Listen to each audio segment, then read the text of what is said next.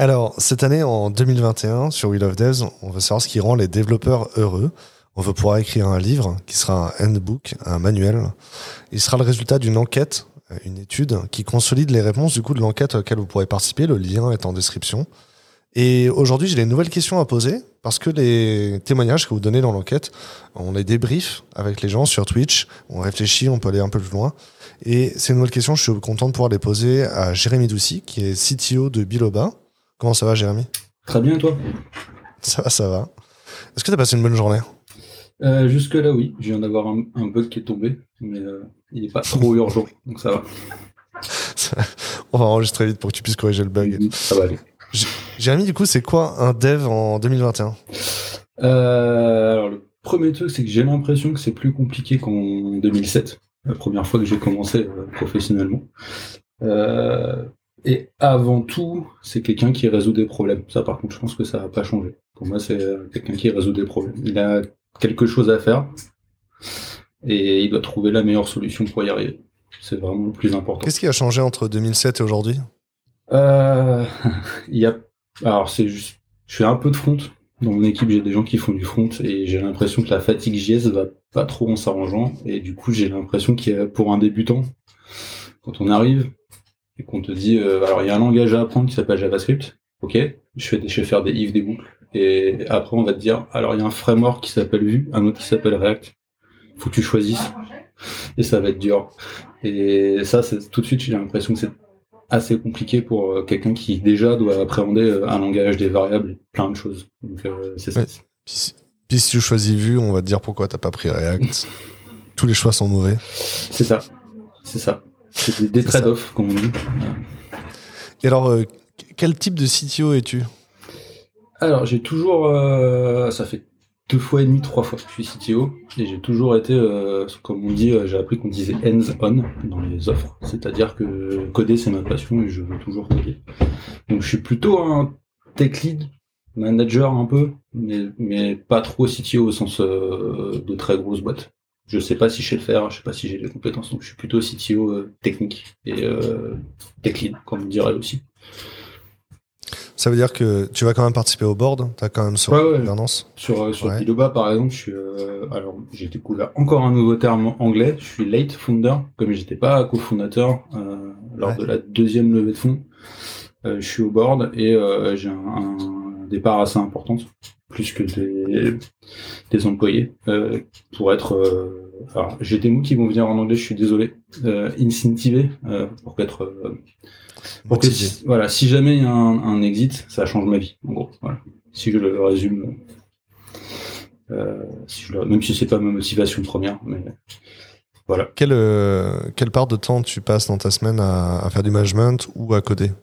Comment ça se répartit C'est quoi le rapport? Alors, une semaine normale euh, chez Biloba, je vais manager j'ai pas grand chose à faire en management, j'ai la chance, on une petite équipe. On est sept avec moi. Et la plupart sont très indépendants, soit des anciens freelance, euh, certains mhm. que tu connais. Enfin, on a Chris Choly qui est avec nous. Euh, oui, effectivement, Chris. Et euh, tu l'as cité dans un autre podcast, donc je, suis. Dans de Haguenau ou de Forbach? D'Agno. Haguenau. Euh, et donc les gens sont assez indépendants. Tout ce que j'ai à faire en, en management pur de tâches, euh, c'est le lundi, on a une réunion, on se dit euh, ce qu'on va faire, euh, qu'est-ce qu'il y a eu comme problème, est-ce qu'il y a besoin de faire d'autres réunions pour résoudre les problèmes? Et après, j'ai des one-one, on va dire, j'essaye une fois tous les deux mois mhm. pour vraiment creuser. Et après, je suis dispo dès qu'il faut parler de quelque chose, dès qu'il y a un, souci ou pas un souci. Vous faites pas le, le daily scrum? Non, j'ai un petit souci euh, d'agilité. J'ai jamais eu la vraie formation, j'ai jamais vu des gens le faire bien. Euh, j'écoute pas mhm. mal de choses dessus, je me documente dessus, mais comme j'ai jamais vu personne le faire bien, pour l'instant, on est plutôt en. Il y a des tâches à faire, on les fait dans l'ordre en priorisant. Il n'y a pas de, il y a pas de Ouais. C'est intéressant parce que le. On a eu la conversation sur Twitter sur le fait que le daily, en fait, des fois, il reportait des questions au lendemain alors qu'on aurait pu les traiter tout de suite. Et que ça mettait une pression. Euh, d'avoir des trucs à présenter à tes collègues le lendemain, alors que du coup, tu te permets pas de procrastiner un petit peu ou de prendre le temps de faire les choses bien parfois. Et il y a même le problème sur des weekly. Je sens des fois, euh, pas un stress, mais juste avant le weekly, les gens qui re-regardent leur commit ou leur Trello pour attends cette semaine j'ai fait quoi? Faut que je dise que j'ai quand même fait des trucs, sinon je vais me prendre une petite tape, ce qui est pas du tout ma philosophie. Mais euh, je, peux comprendre que du coup sur un daily, des fois c'est très compliqué. Moi, il y a des jours si on me demande ce que j'ai fait, pas en sortir grand chose de constructif. Hein. Euh, ça, c'est certain. Oui, en général, à la fin du délit, je sais plus ce que j'ai fait la veille. Hein. Euh, on est tous pareils. Oui. Euh, à quoi ça ressemble Biloba aujourd'hui? Qu'est-ce que, qu'est-ce que fait Biloba? C'est une application? C'est une application avant tout. alors, Biloba, c'est une sorte de pédiatre dans ta poche. plutôt la médecine pédiatrie dans ta poche. Euh, concrètement, euh, si j'aime bien le présenter comme ça, la première fois que j'ai utilisé Biloba, moi, Biloba n'existait pas. On était le 1er janvier, mon fils avait des boutons plein sur lui. Je supposais que c'était la varicelle, mais je n'en avais jamais vu en vrai de ma vie. Et j'ai la chance d'avoir euh, la femme de Benjamin, le fondateur de Biloba, qui est médecin. Et donc, je lui ai envoyé un WhatsApp avec une photo des boutons de Gaspard, mon fils. Et elle m'a répondu tout de suite, euh, c'est pas grave, c'est la varicelle, t'inquiète pas, surveille la fièvre. S'il n'y a pas de fièvre, t'as rien à faire à part euh, donner de d'aspirine, enfin le truc contre la, la, fièvre quoi, et les douleurs. C'est ça. Euh, ce qui m'a évité beaucoup d'ennuis. Donc en fait, c'est la première fois que j'ai utilisé Biloba, sauf que ça n'existait pas à l'époque. euh, mhm. Et donc en fait, Biloba, ça permet d'avoir cette, cette expérience-là en gros à tout le monde. Euh, le but, c'est que c'est pas parce que t'as pas quelqu'un dans ta famille qui est dans le domaine médical que t'as pas le droit de poser une question sans aller sur 15 euh, forums où on va te raconter tout et n'importe quoi. Tu vas te stresser, tu t'es pas sûr des réponses que tu vas lire. Là, il y a une équipe médicale, c'est leur travail. C'est des puricultrices, donc c'est des, et des médecins. Puricultrices, c'est leur travail vraiment, les bébés, enfin tout ce qui est euh, enfance. Donc ils vont pas te dire de bêtises. Quand ils savent pas, ils savent pas. S'il faut aller voir un médecin parce que c'est plus compliqué que prévu, il faut y aller. Mais disons que tu je sais pas, 90% du temps, t'as pas besoin d'aller prendre un rendez-vous, attendre 5 jours, si t'as un désert médical comme moi, peut-être même plus, ou aller engorger les urgences pour euh, du coup, ouais. un petit bobo. Non, j'avoue que ouais, les urgences pédiatriques, euh, on y va un peu pour rien. Moi, je suis jeune papa et j'ai l'impression qu'on y va très vite pour rien, quoi. Oui, oui. Surtout, ça, c'est pire en pire, vu que tu peux pas avoir de. Moi, je peux pas avoir médecin du jour au lendemain ou dans la journée, c'est impossible où je suis, ça n'existe pas. Ah ouais, moi non plus. Bon, pourtant, je suis au centre-ville. Hein, euh. Impossible. Donc tu vas aux urgences et tu remarques que les autres parents à côté de aux urgences avec leur bébé sont là pour souvent pas grand chose. Donc t'attends longtemps, souvent, ça dépend, si t'as un peu de chance moins longtemps. Les bébés ça passe plus vite quand même, ils sont pas fous aux urgences, enfin, ils ne pas pouvoir ôter mm-hmm. très longtemps quand t'arrives avec un bébé, ça dépend des urgences. Euh, notre service euh, market nous envoie régulièrement des annonces de services de pédiatrie ou d'urgence pédiatrique qui ferment, parce qu'il y a de moins en moins de place. Donc, euh, donc on sent que oui, il y a un gros besoin là-dessus, de réassurance des parents. Quand on est jeune parent, moi je suis un peu loin de ma famille, j'ai pas forcément envie de poser des questions à ma mère tous les quatre matins sur euh, est-ce que c'est normal que mon bébé il est sage. Puis voilà, j'ai envie de me débrouiller comme un grand, montrer que je suis indépendant. J'ai pas, j'ai pas envie d'avoir besoin d'avis, surtout qui peuvent être contradictoires. Euh, donc bah mhm. voilà, là une équipe médicale, c'est leur travail et ils peuvent me conseiller assez simple. Du coup, c'est pas de, c'est pas de la télémédecine, c'est plus un, un premier niveau de conseil, quoi. On peut aller plus loin que ça, c'est-à-dire qu'on fait des ordonnances. Que tu peux mhm. avoir ton ordonnance dans l'app, euh, une grosse révolution, une ordonnance que normalement tu n'es pas obligé d'imprimer. Euh, et donc tu vas à ta pharmacie, tu leur envoies l'ordonnance par email, elle est sécurisée, elle peut pas être falsifiée, et euh, tu peux avoir euh, notamment un des cas assez intéressants, ça peut être ton vaccin. Parce qu'un vaccin, c'est quand même euh, deux ou trois rendez-vous chez le médecin pour un truc que tu sais qui est obligatoire, euh, que tu sais que à cet âge-là, il faut faire tel vaccin. Donc tu, ça sert à rien en fait. Tu vas prendre rendez-vous chez le médecin, mais euh, le, dernier que j'ai fait, c'était pour Gaspard. Gaspard, il a 6 ans. À 6 ans, t'as un gros rappel. Gaspard, il va très bien. Il va très très bien. Donc il a quand même fait sa petite visite de ses 6 ans pour vérifier que tout va bien. Mais j'ai pas eu besoin d'aller avant voir le médecin pour qu'il fasse l'ordonnance pour le vaccin. J'ai demandé à Villeba, j'ai une Gaspard avoir 6 ans, je peux avoir l'ordonnance. J'ai eu l'ordonnance, j'ai pris mon vaccin. La veille d'aller voir le médecin généraliste, je suis allé voir le médecin et tout a bien. Que je l'installe tout de suite. Euh, tu m'as dit que vous étiez 7 personnes, c'est l'équipe tech chez Biloba? Ouais, alors, euh, faut que je recompte parce que ça bouge un peu. Euh, je vais te le faire plutôt par euh, secteur. Je suis mauvais en chiffres et j'ai pas une très très bonne mémoire. Donc il y a un développeur iOS que tu connais, qui s'appelle mhm. Chris. On a deux développeurs Android, un et demi, on en a bientôt deux à temps plein. donc là, ça fait trois personnes. on a deux personnes sur la partie que les médecins ont sous les yeux, ce qu'on appelle nous le desk, c'est-à-dire une sorte de intercom, mais qu'on a refait de zéro. C'est un back-office? Exactement, le back-office des médecins. notre grosse plus-value, elle est là aussi, ça se voit pas. On a une grosse, grosse plus-value là pour être efficace, pour que les médecins et l'équipe médicale soient efficaces. Donc là, ils sont deux, bientôt trois. Euh, et en bac, tout le reste, euh, on est deux. Moi, enfin, pour l'instant, je suis tout seul. Et moi, quelqu'un qui nous rejoint euh, mi-décembre, grâce à toi. je l'ai recruté sur of Ah, cool. Parce que ton annonce, elle n'est pas restée longtemps en plus. Non, elle n'est pas restée longtemps. Pas restée longtemps. parce que, alors, je sais pas si tu veux qu'on parle un peu de ça, comment on recrute des développeurs et tout. Je pense que c'est un sujet que si, si, ouais, mieux que moi. Même si tu recrutes encore des développeurs, c'est intéressant. Euh, pas trop. Euh, j'ai du mal à comprendre, mais je pense qu'il y a des gens qui pourraient m'expliquer qui l'ont fait. Je, je, vois pas comment tu peux faire croire une équipe de dev de plus 10 personnes en, deux jours. Je sais pas comment ils font quand je vois des gens qui disent je recrute 30 personnes. Euh, c'est un truc que mon cerveau ne comprend pas, mais je pense que c'est parce que j'ai pas été dans des structures qui sont adaptées pour faire ça. J'ai toujours eu des petites équipes. Et ramener un, un, nouveau dans une équipe on est 5, si j'en ramène 10 demain, ça va, enfin pour moi, ça va pas bien se passer. Donc, euh, pour l'instant, on y va doucement. Euh, et donc, l'autre point que, oui, comment, comment on fait pour je sais pas si tu avais lu mon annonce, mais euh, j'avais déjà un, truc assez cool. Les salaires, euh, c'est un sujet qu'on a bon, dès le début et qu'on évacue très vite. C'est-à-dire, j'ai une sorte de grille où on est au-dessus, à peu près au-dessus du marché, donc on est en full remote, donc il y a quand même beaucoup d'avantages. Donc en général, on évacue vite ce problème. Mon idée à moi, c'est que quand tu es développeur, mon but, c'est qu'ils soient focalisés sur euh, leur boulot et qu'il n'y ait pas un truc dans leur tête qui ting Ah, je suis mal payé, ah, je pourrais gagner plus. Et je veux évacuer ça. Donc nous, on a de la chance, on a une boîte euh, financée. C'est un peu plus compliqué quand tu n'es pas financé et que tu as moins d'argent. Du, coup, on se met euh, au marché et on sait que, sauf gros problème, ils seront pas chassés par des gens pour gagner plus. Donc déjà, j'arrive vite à évacuer l'aspect salaire. C'est cool. J'ai de la chance parce qu'on a, on est une boîte financée, c'est pas toujours facile. Mhm. Euh, et du coup, après, comment on recrute? Bah, Dans l'annonce, j'avais commencé par une semaine type chez Biloba. J'avais dit le lundi, euh, on a un, petit meeting le matin.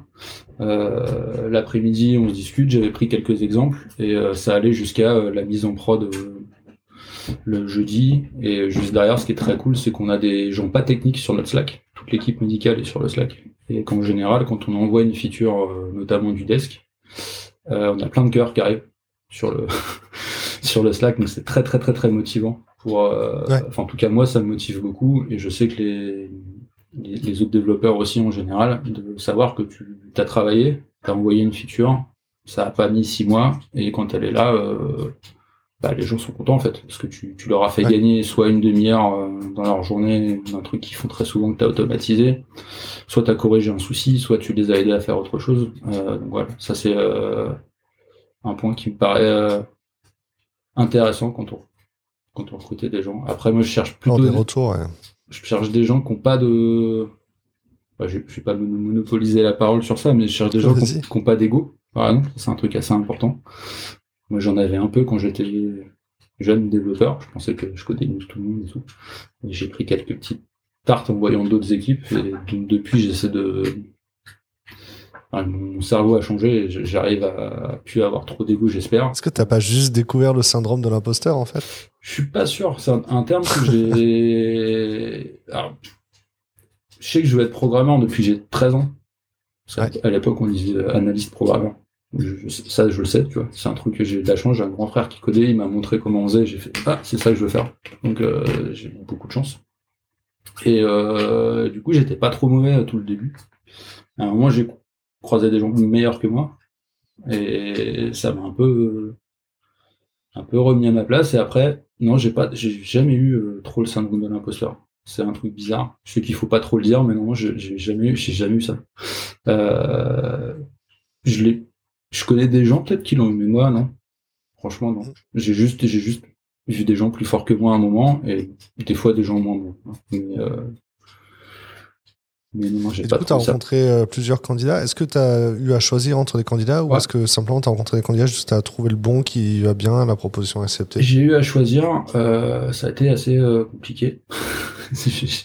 notamment le, Alors, le profil front, j'ai préféré prendre une reco qui n'était pas par We Love Dev. J'avais un front par We Love Dev et j'ai eu une reco de Chris. Donc euh, j'ai 100% confiance en Chris. La cooptation. voilà. Donc ça c'est un truc. Euh, je pense qu'il, je pense qu'il y a peu de gens qui écoutent pas les recos. Moi en tout cas, quand un dev qui est avec qui je m'entends super bien me dit je connais ce mec-là qui est à peu près comme moi, il réfléchit comme moi, il voilà.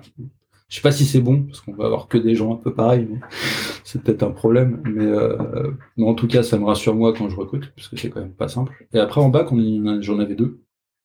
Euh, les deux ont un gros, un fit euh, sans problème d'un point de vue humain, on va dire. Euh, et j'ai dû retourner à ma checklist que j'avais fait. Très important d'avoir une checklist quand on veut. La scorecard. Et je suis retourné à, bah, il y en a un qui avait jamais fait de Go. Notre bac est en Go. L'autre était très performant en Go. Que même si je sais que le langage c'est pas le plus important, que n'importe qui peut apprendre n'importe quel langage, surtout là je cherchais des seniors, donc j'avais pas de doute sur le fait que celui qui faisait plus de Java aurait pas de problème à apprendre le Go en même en deux semaines. Je suis sûr qu'il aurait pu sortir un truc. Mais j'ai dû choisir. Donc j'ai dû retourner à ma board card et à ma scorecard, pardon, à ma checklist. Euh, et du coup, j'ai pris celui qui avait. Mais j'ai noté l'autre. Je le garde parce que je sens que si un jour j'ai besoin, euh, il avait vraiment. Tu lui as dit. Euh, tu lui as dit cette fois-ci ça va pas marcher, mais je suis content de t'en rencontrer. On se reverra une autre fois. C'est ça. Exactement. C'est intéressant, intéressant, ce que tu as dit sur le fait de, de suivre une reco. Parce que en termes de RH, euh, le, le, fait qu'il ait déjà une relation avec Chris, c'est-à-dire qu'il va créer des relations facilement avec les autres. Tu vois, ils ont déjà travaillé ensemble, ils ont déjà la considération l'un pour l'autre, donc ils vont se faire du feedback plus rapidement. En fait, ça coûte tellement cher de, dans un onboarding de faire en sorte que les gens ils développent du lien entre eux. S'il y en a déjà un petit peu, en fait, c'est ça de gagner, tu vois. Après, il y a un gros risque, euh, c'est que si ça se passe pas bien, euh, je risque de. C'est pas le cas avec Chris, je ne vais pas parler de Chris, en tout cas, je, je, de ce que je ressens, je sais qu'il sépare bien euh, perso pro, c'est un truc qui est très important pour mhm. lui. Du coup, je pense pas qu'il m'en veuille si ça se passe mal avec euh, la recrue et que ça qu'on continue pas ensemble. mais c'est un risque qui est à évaluer à ce moment-là. Ça va dans les deux sens. Hein. Mm. C'est un risque aussi pour le coopteur. Hein. Mm. C'est vrai. du coup, en vrai, un point partout. Hein. C'est vrai. Euh, du coup, vous êtes full remote On est full remote depuis, euh, depuis le début de Bilova, je pense. Au début, ils étaient. Alors, si je te refais rapidement l'historique, ça a commencé en 2018-2019. Au début, ils faisaient une application juste vaccin. C'est-à-dire, on te rappelait des vaccins. Euh, et en fait, ils avaient un chat intégré. Et de plus en plus de parents posaient des questions médicales sur le chat. Et donc, en 2019, ils se sont dit, oh, il y a peut-être un truc à faire sur ça. Euh, et donc ils ont lancé en plein confinement, ils ont codé le truc en deux mois, trois mois, ils ont été très vite, très efficace. Euh, et ils l'ont fait gratuit au début. Pendant six mois, je crois, c'était gratuit. Après, il y a eu le CTO historique qui a dû partir pour des raisons perso. Euh, Benjamin, le fondateur, c'est un ami d'enfance. On n'avait jamais travaillé ensemble. Donc euh, la même question qu'on nous posait juste avant s'est posée. Est-ce que ça allait marcher ou pas? Est-ce qu'on allait bien s'entendre du point de vue pro? C'est des trucs qui sont assez compliqués. Euh, du coup, ça s'est bien passé. Et du coup, je suis arrivé en d'abord freelance back en octobre, septembre-octobre 2019. Et je suis passé officiellement CTO euh, début 2020. Quoi. Et les... ma question sur le remote, c'est parce que. Ah oui, pardon, j'ai dérivé complètement. J'entends beaucoup dire, en fait, même encore récemment, mardi, j'étais à une intervention où euh, il y avait un CTO qui disait que pour euh, tout ce qui est créatif, euh, créatif, hein, création et collaboration, c'était mieux le présentiel. Moi, j'ai pas l'impression qu'on soit moins, moins coopératif ou moins créatif en télétravail, en fait. Alors, sur le télétravail, moi, j'en fais depuis 2015. Tu vois. Euh, j'ai commencé à un jour par semaine, comme beaucoup de gens ont découvert ça maintenant. Après, j'ai fait deux jours par semaine, trois jours par semaine. À l'époque, j'étais CTO Tech Lead. Euh, ce que pour la partie créative, je sais pas trop. moi, je peux parler pour les devs. Pour les devs, ça nous force juste d'être plus carré, ce qui est pas plus mal en fait. Euh, d'être plus carré sur d'écrire ce qu'on a à faire, ce qu'on doit faire et tout. Pour les créatifs, avec les outils de maintenant, tu vois là, là les gens ont que l'audio, mais nous on se voit. J'ai pas l'impression que ce soit si différent de si on se voyait physiquement. Après, ce, ce que moi j'ai remarqué récemment, pour la première fois de ma vie, j'ai travaillé avec des gens que j'avais jamais vus en vrai pendant 3-4 mois chez Biloba. Je les ai vus en vrai, parce qu'on se tous les 2-3 mois, on, on, insiste. J'allais dire on se force, mais c'est pas le bon mot. On est très content de tous se voir à un endroit et créer du lien autre que pour le travail. Et du coup, ça change, ce que je pensais pas, hein. euh, ça change la manière dont on se reparle euh, la fois d'après quand on se revoit. Parce que c'est bizarre, hein. je pense que c'est un truc humain, sociologique. Je suis pas sociologue, je sais pas, mais j'ai l'impression qu'il y a ça. Par contre, sur ta question initiale qui était, euh, il y a des gens qui disent que les créatifs marchent mieux en, je sais, honnêtement, je sais pas en fait. Moi, je sais juste que pour un, développeur, être full remote, ça peut être très très bien. Attention à la vie sociale. C'est plutôt ça les problématiques. Euh, moi, je suis là à la campagne, euh, j'ai des enfants, une compagne. C'est ma priorité dans la vie. Moi, je suis très content comme ça. S'il y a des gens, la priorité c'est de voir des gens sortir et boire des coups, ce qui est normal aussi.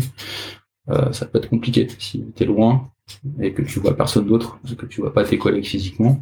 C'est pas lié au, remote en fait, c'est plus lié à ta, vie sociale, euh, ta vie sociale en dehors. Euh, après sur les créatifs, je peux, je peux comprendre qu'il y a des gens qui disent ça. Comme en ce moment, j'entendais beaucoup de gens dire ouais, on va faire du une journée par semaine au bureau, des trucs comme ça.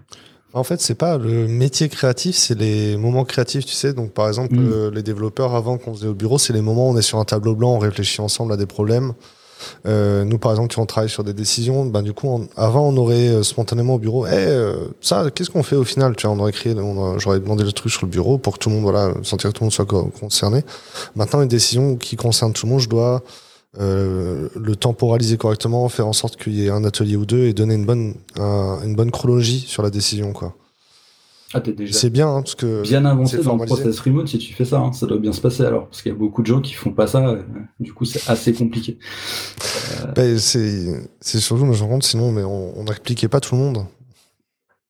Ah, c'est le problème de la, il n'y a pas de machine à café en remote aussi, qui est un problème que les gens essaient de tacler. T'es pas dans le bureau, t'as pas entendu les discussions de couloir, tout ça, qui est des trucs euh, qui peuvent être compliqués.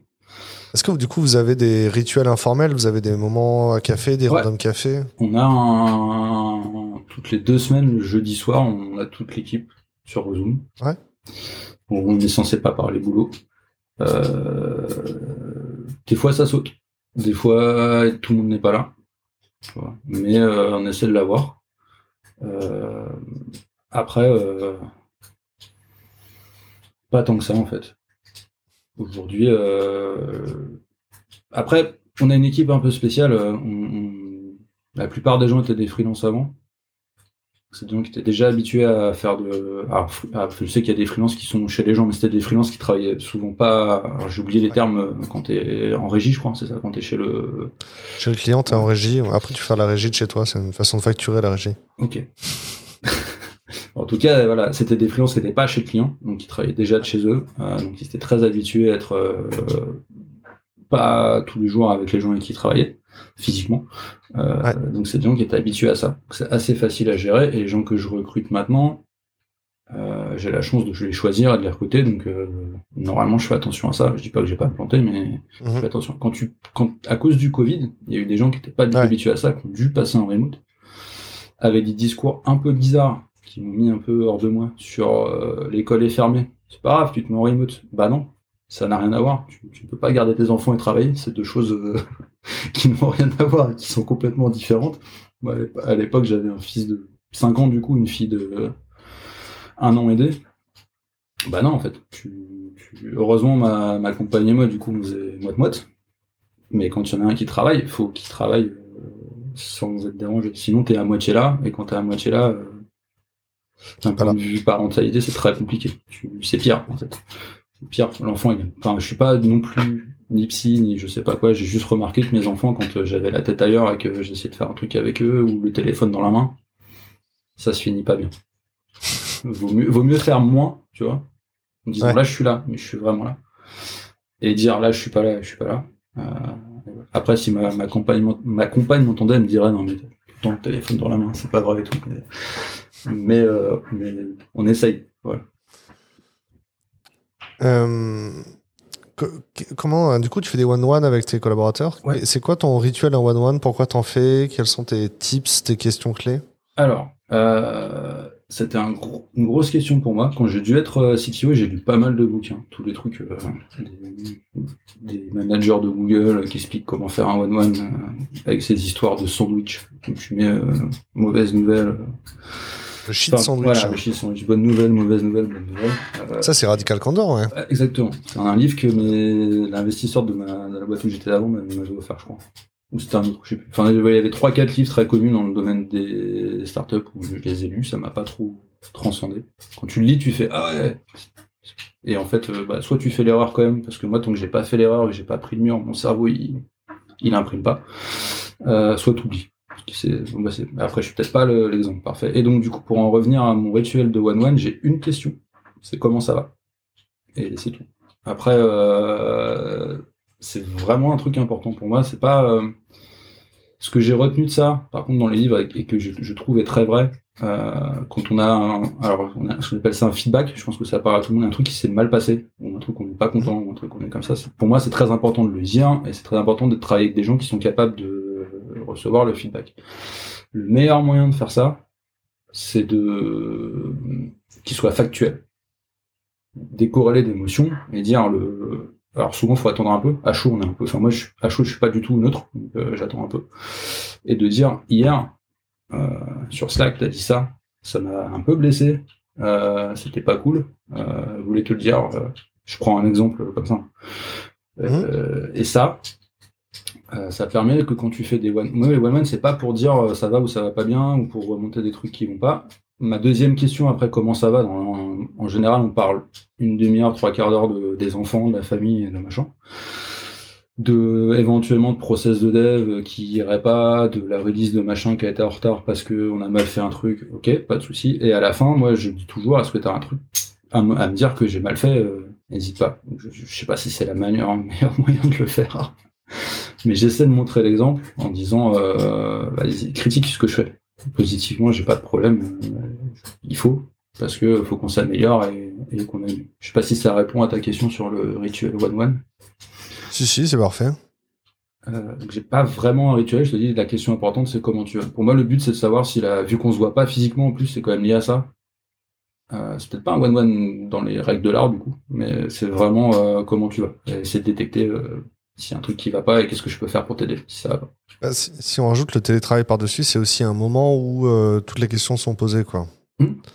Parce que sinon, ils auraient, enfin, sinon tes collègues, ils n'ont pas forcément l'opportunité de te poser la question en tombant dessus. Donc le one-one en remote, il est particulièrement important. Savoir, voilà, il y a ce truc-là, je n'osais pas te le demander, je voulais pas t'interrompre pour te le demander, mais là, maintenant qu'on est là, euh, j'ai eu cette idée, qu'est-ce que tu en penses? Je comprends. Créer cette place. D'accord avec ça. Parce que la, question qui me vient, donc tu m'as dit que tu recrutais des gens qui avaient quand même déjà l'expérience. Il y a, y a, un sujet, les, vu que tu recrutes des gens qui ont déjà travaillé en télétravail avant, le plus souvent, ou en, freelance en particulier, mmh. du coup, ils ont l'habitude de communiquer en télétravail et de donner de, de, de, de, comment dire, de donner une perception sur ce qu'ils ont avancé. Ouais. Ça, c'est important. Euh, tu m'as dit que tu, m'as dit que la politique salariale était intéressante, mais au-delà de ça, euh, comment comment tu t'assures que l'équipe elles sont engagées, que tout le monde communique bien entre eux?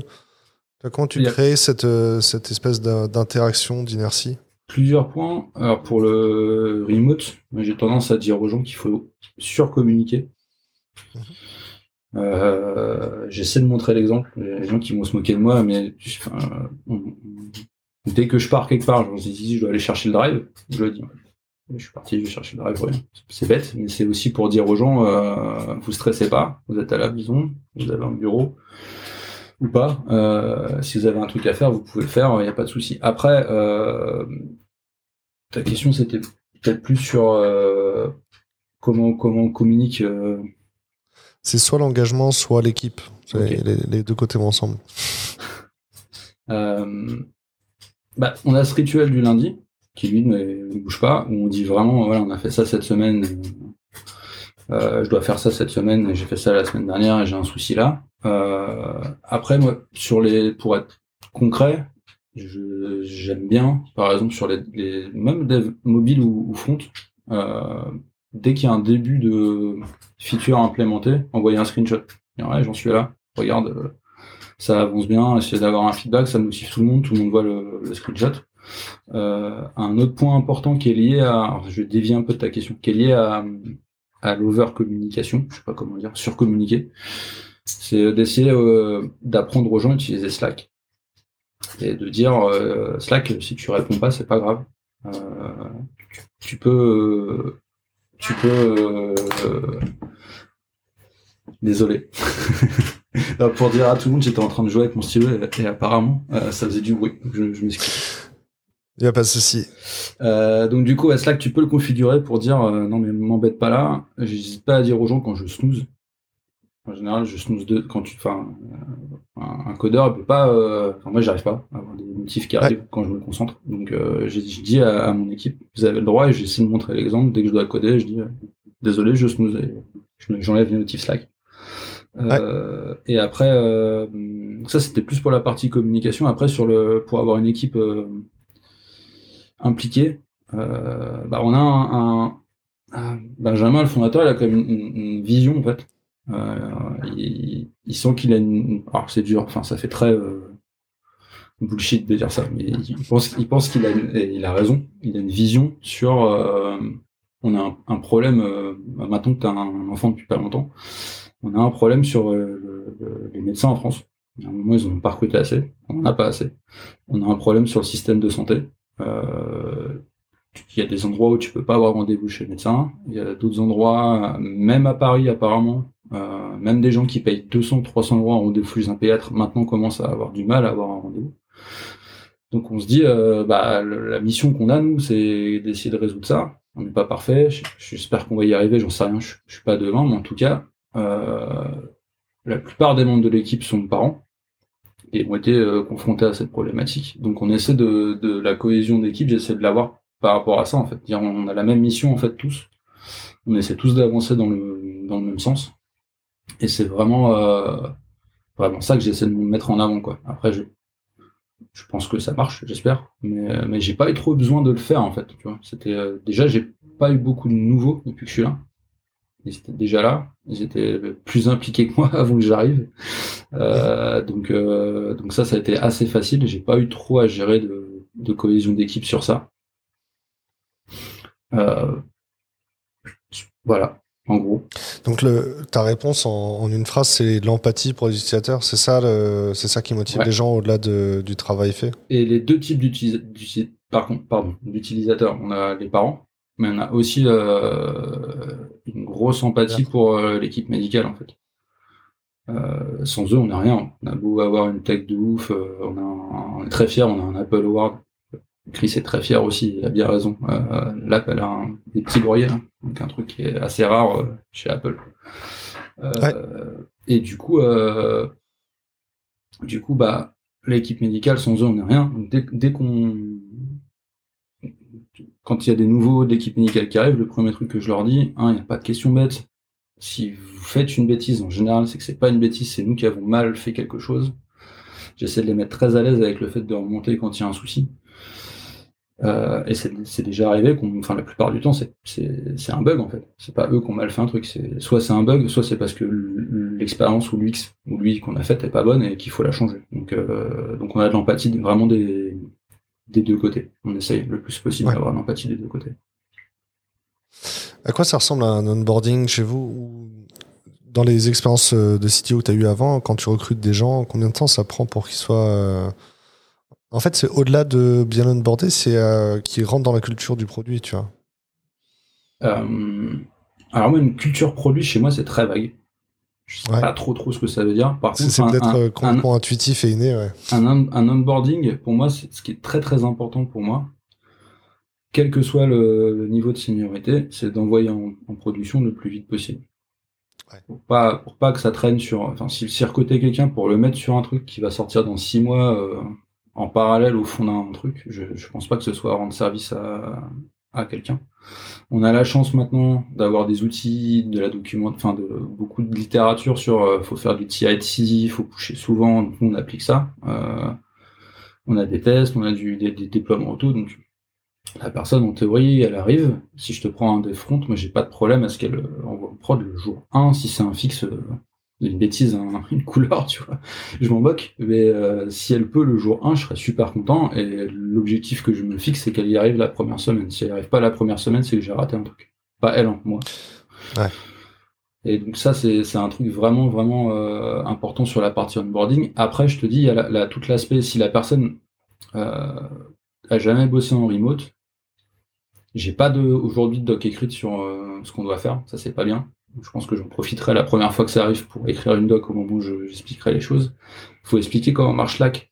Dire que faut pas que tu répondes sur Slack si j'ai vraiment, vraiment, vraiment besoin de toi un jour parce que t'étais euh, un truc qui a vraiment craché et tout, bah, au pire, pire des cas, j'ai ton numéro de téléphone si vraiment on est sous l'eau, mais ça n'arrive jamais en fait. Euh, je, je veux pas dire ça pour que les gens croient que j'appelle euh, des gens le samedi soir pour dire on a un problème, c'est pas trop le, trop le but, mais, voilà, on a le droit de pas avoir Slack de brancher. S'il y a vraiment un truc important, euh, bah, je vois un email aussi. Enfin, tu vois, je peux faire des choses comme ça. Donc il y a ça qui est important. Le fait de surcommuniquer, qu'on a déjà dit, sur l'onboarding, d'expliquer aux gens euh, euh, que c'est important, vu qu'on n'a pas de bureau et pas de qu'on se voit pas tout le temps physiquement, bah, de, pour un esprit d'équipe, de dire ok, je suis en train de travailler sur ça, j'ai réussi à faire ça, je suis content de se d'être encouragé par par le reste de l'équipe. Je pense que c'est un truc. Moi, j'aime bien. Hein. je suis humain. Je pense que tout le monde aussi. quand j'envoie quelque chose euh, et qu'on me dit c'est cool ou c'est bien, bah, en fait, ça me motive. Je pense que c'est, je pense que c'est humain et naturel. C'est pas que bisounours où on envoie des cœurs et des poussettes. Je pense que vraiment ça, ça aide les gens euh, en cours de développement de feature quand, quand on envoie un screenshot et qu'on me dit ah, ça va être cool, bah, ça, ça peut motiver. Donc sur l'onboarding, je dirais, je dirais ça. Après, on est tout petit, c'est facile. J'ai pas de, j'ai pas, euh, j'ai pas euh, un service RH avec 20 personnes qui doit gérer les 15 outils sur lesquels il faut s'onboarder, enfin, ce genre de trucs. Ouais. La, culture produit, je vais, je vais redéfinir la question avec d'autres mots. La, culture produit, les gens, ils ont, ils l'ont acquis quand euh, ils ont moins besoin d'infos sur une US pour l'apprendre. Ils vont voir les choses au-delà de ce qui est écrit sur la spec, tu vois. Compris. Euh, la culture produit, c'est aussi quand les, quand tes développeurs, ils sont capables de proposer des choses dans la roadmap ou de prendre un retour utilisateur et le transformer en feature directement, tu vois. J'ai compris. Et ça, ça, du coup, tu vois, même si le développeur, il a installé son environnement de travail, euh, le temps qu'ils développent un peu d'empathie pour l'utilisateur, qu'ils comprennent tous les use cases, il y a peut-être des quantités de features qui sont, sont plus nombreuses dans ton application. Tu vois, c'est ce temps-là, il y a, y a, un up to speed qui monte, tu vois. Je comprends. Du coup, moi, euh, la première partie de quand tu l'as reformulé, j'appelais ça la conscience professionnelle. Le fait de se dire, euh, je, puisque je travaille sur un truc, faut qu'il marche bien et j'ai envie qu'il marche bien. Euh, j'essaie de détecter ça avant de recruter les gens, parce que pour moi, si, bah, ça va un peu avec l'empathie. Non je, me trompe ou j'ai pas compris ce que tu voulais dire. Je pense que ça ressemble quand même à d'avoir de l'empathie pour les gens qui vont utiliser ce que tu fais, au sens pas faire n'importe mmh. quoi. Après, ce que tu me dis, c'est de monter en compétence sur le métier, en fait. Ouais, c'est ça, qu'on monter en compétence sur le métier pour arriver à participer à la, roadmap du produit, au, à la conversation autour du produit, quoi. Euh, alors, ce que je pense, pour que ça fonctionne bien, euh, faut montrer qu'on peut faire des retours, qu'on peut faire des propositions, qu'on peut et qu'il n'y a pas de mauvaises questions. Euh, tu vois là, le, je, vais rebondir sur le, bug qui m'est remonté euh, tout à l'heure. C'est parce que le dernier arrivé était en train de développer un truc, a vu un truc bizarre, qui n'a rien à voir avec ce qu'il fait, et il a dit c'est normal, et il a même dit on devrait faire ça. Et on s'est rendu compte que ça, normalement, c'était déjà le cas, ça devrait être là et c'était plus là. Donc ça, pour moi, du coup, ça veut dire qu'on a réussi parce que la personne a dit, a proposé une feature qui, était déjà euh, censée être implémentée et fonctionnelle, qui apparemment marchait plus. Donc, donc après, comment on développe ça chez quelqu'un, comment on, l'aide? Là, je suis preneur de développer. C'est comment, Est-ce que tu as une estimation sur le temps que ça prend ou l'effort ah. que ça prend? Euh... ah, Je vais te dire une réponse euh, de Normand. Ça dépend des gens Ça dépend fortement des gens. Je,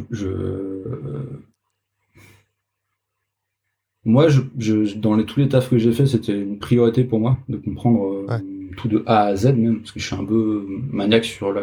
Enfin, je suis très curieux, en fait. Euh, j'aime bien savoir comment tout marche. Sur la dernière vidéo que tu as faite sur les haches, là, les passwords, j'ai trouvé ça passionnant. Merci beaucoup, j'avais dit ce matin en plus.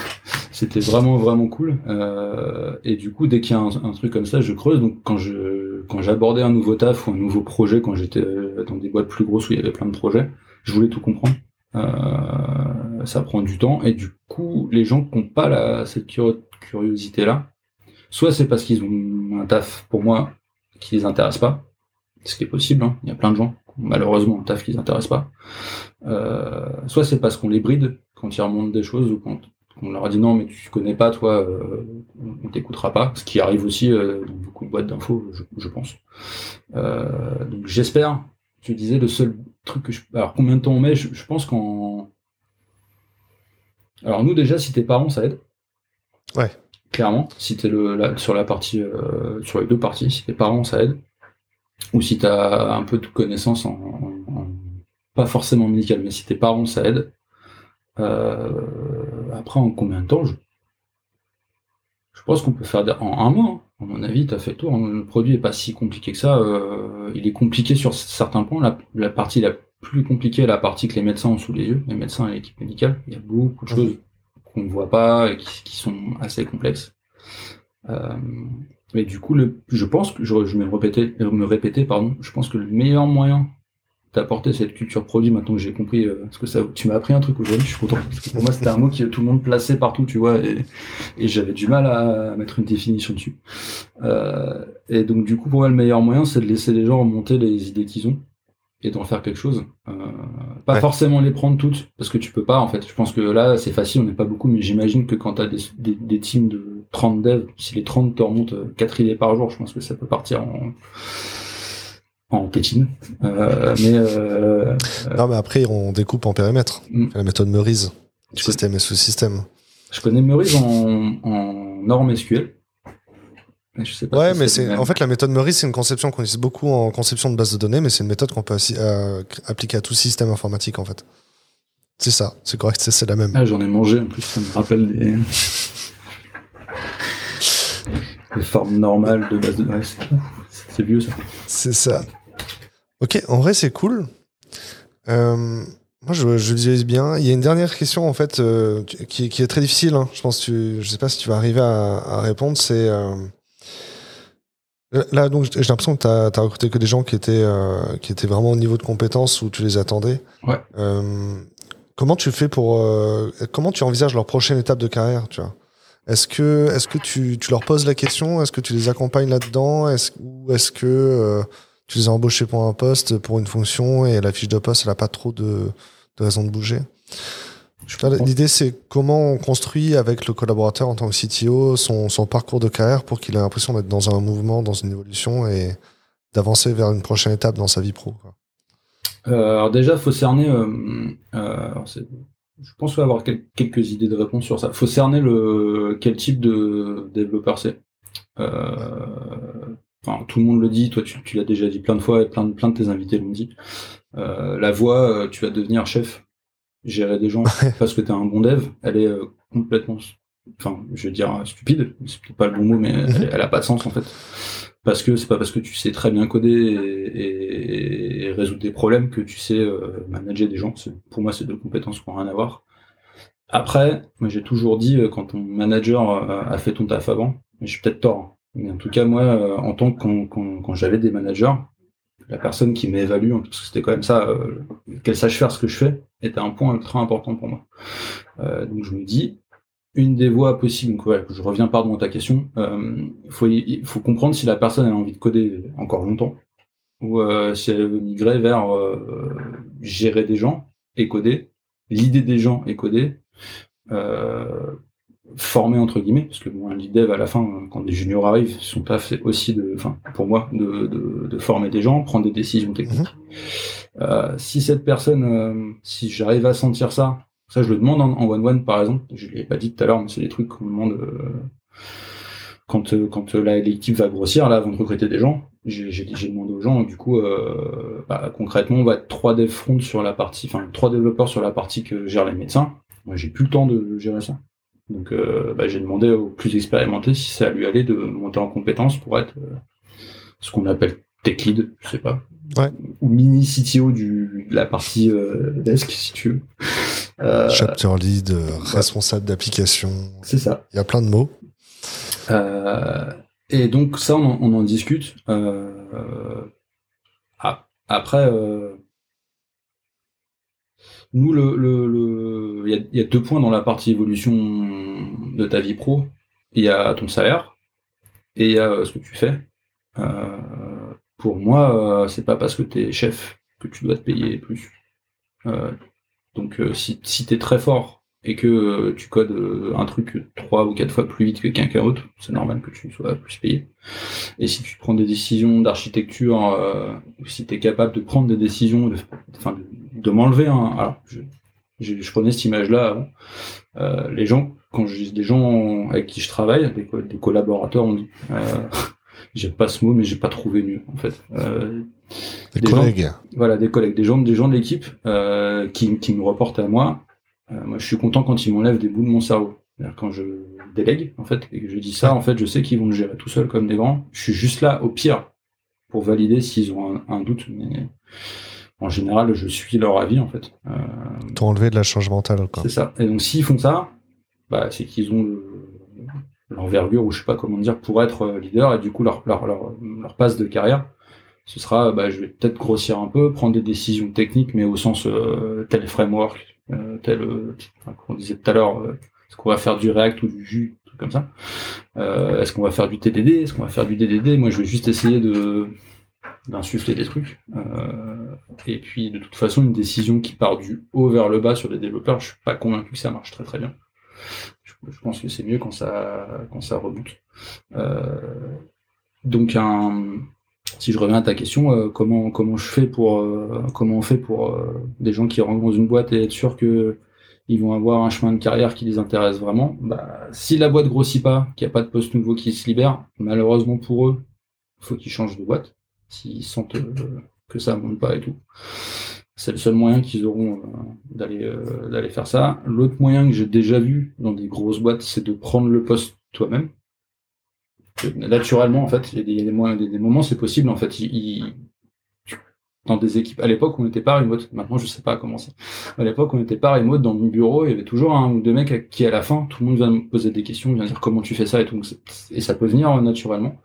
Et si le management n'est pas bête et les ressources humaines suivent, cette personne peut, euh, peut monter. je parle de grosses, enfin, j'ai bossé 6, six ans, 7 ans chez Airbus. ça, ça se passait un peu comme ça. Euh, après, nous, chez Biloba, euh, bah, on vise une série A en 2022. Donc, pour les gens qui sont pas start-up, c'est là, c'est la première grosse levée de fonds. Ça veut dire qu'en théorie, on est censé. Euh, alors, grosse, le problème, c'est que les chiffres, ils, bougent très vite. Mais ouais. On est censé recruter des gens. Donc, moi, pour l'instant, j'essaye de pas avoir trop de management intermédiaire, mais un jour, j'en aurai besoin. Et donc, les meilleures personnes, je pense, pour être manager intermédiaire, comme on dit, ce seront peut-être des gens qui sont déjà là, et ce sera une discussion ouverte avec eux. Je sais pas si c'est si j'ai pas trop j'espère que j'ai pas trop divagué pour la réponse. Ben, en même temps, pendant que tu, tu répondais, je me suis dit aussi que une source d'épanouissement pour le pour le salarié, c'est c'est peut-être aussi parce que les gens que tu recrutes, c'est les gens qui ont envie de développer leur vie perso aussi et qui sont contents de trouver un équilibre dans leur vie pro, vie perso. On n'est pas obligé toujours de, chercher à aller plus loin dans sa vie pro. Et ça, c'est ce que tu décris, le, contributeur individuel qui veut devenir un expert dans son domaine, développer son expertise ou devenir le meilleur contributeur, qui n'a pas forcément envie de monter en, hiérarchie. Peut-être que c'est aussi ça qui le satisfait et qui le, qui donne, est facteur d'engagement. Peut-être. Après, l'équilibre euh, vie pro, vie perso, c'est toujours un truc. Euh, ça dépend vachement des gens. Vraiment, euh, c'est ce que on rebondit. Bah, après, maintenant, t'es papa, toi, donc ça a dû changer un peu peut-être ta vision, même comment tu voyais euh, ta vie professionnelle. Euh, moi, ça a été le cas. Après, j'ai en gros, j'ai quitté un gros groupe pour une startup au moment où mon fils est arrivé. Et j'étais pas full remote à l'époque, je t'ai dit, c'était une fois par semaine. Je faisais beaucoup de. Je rentrais tard. C'était pas bien. Et j'ai pas fait ça avec ma fille. Ma fille, j'ai changé de perception, je, suis full remote principalement parce que je veux voir mes enfants et euh, ma compagne. Par contre, le soir, je peux retourner dans mon bureau euh, après manger et bosser deux heures. De, tu vois, de 21h à 23, ça peut m'arriver. À 23, je redescends, je regarde une série avec ma compagne. Mais avant, j'étais là, j'étais là euh, à fond. Mon cerveau était là pour manger, pour tous les trucs qu'il y a à faire, les devoirs, tout ça, j'étais là. Donc euh, chacun fait comme il veut. J'ai pas de conseil à donner sur ça. Franchement, tout le monde se débrouille. Euh, le meilleur conseil que je peux donner à un parent, c'est fais comme tu le sens, parce que euh, c'est ultra compliqué. les conseils, tu vas prendre tout le monde qui va te dire tout et n'importe quoi, l'inverse de ce qu'on t'a dit avant et tout. Donc c'est, on est fait pour normalement. Donc c'est ça, c'est le truc qui moi me rassure. après, ouais, le seul truc que je peux dire sur l'équilibre pro perso, c'est quand t'es là, soit vraiment là. Ouais. Profiter de l'instant présent. Mm. C'est un carpe diem. Mais en, termes d'organisation, en plus, en vrai, le télétravail, c'est devenu tellement naturel pour moi maintenant. Et, encore, euh, donc là, je vais au bureau de temps en temps, comme, comme aujourd'hui. Et je, vais, je sais que je vais être à 18h10 à la crèche et je vais récupérer mon gamin, ça va être le dernier encore. Je sais pas comment font les autres parents, en fait. C'est. Est-ce que. je, genre, j'ai l'impression que je découvre. Euh, que bah, en fait les gens ils quittent le job plus tôt pour aller chercher leur gamin à la crèche. Ils ont cette licence là ou alors il y en a euh, qui sont pris euh, la disponibilité. On va commencer à aborder des sujets sensibles. Euh, comme je te disais, il y a plein de gens leur travail, le travail n'est pas leur passion. Toi, je pense que ton travail est ta passion. Je suis pas sûr, mais je pense que c'est un truc qui te, qui fait kiffer. Je te vois là, à travers la caméra, t'as un gros sourire, enfin, t'es, es heureux d'être là, je pense. Ou alors tu joues très bien du coup, euh, ce qui, ce qui est possible aussi. Euh, et quand on travaille et ta passion, c'est très dur d'être le premier à aller chercher les, euh, les, les, enfants à l'école. Euh, en France, je sais pas dans d'autres pays, en tout cas en France, moi je vois quand je vais chercher mes enfants, c'est quand même beaucoup les mamans qui sont là à la crèche. Je sais pas si toi tu remarques ça aussi quand t'es pas le dernier, euh, que c'est souvent des mamans. Et donc c'est pas tout ce on en parle beaucoup en ce moment, mais c'est vrai en fait. Factuellement, euh, il y a beaucoup plus de mamans qui vont, donc elles quittent plutôt le boulot et elles, elles se posent pas la question. À 5 heures, faut y aller, parce que sinon, elles, ferment l'ordi et sont.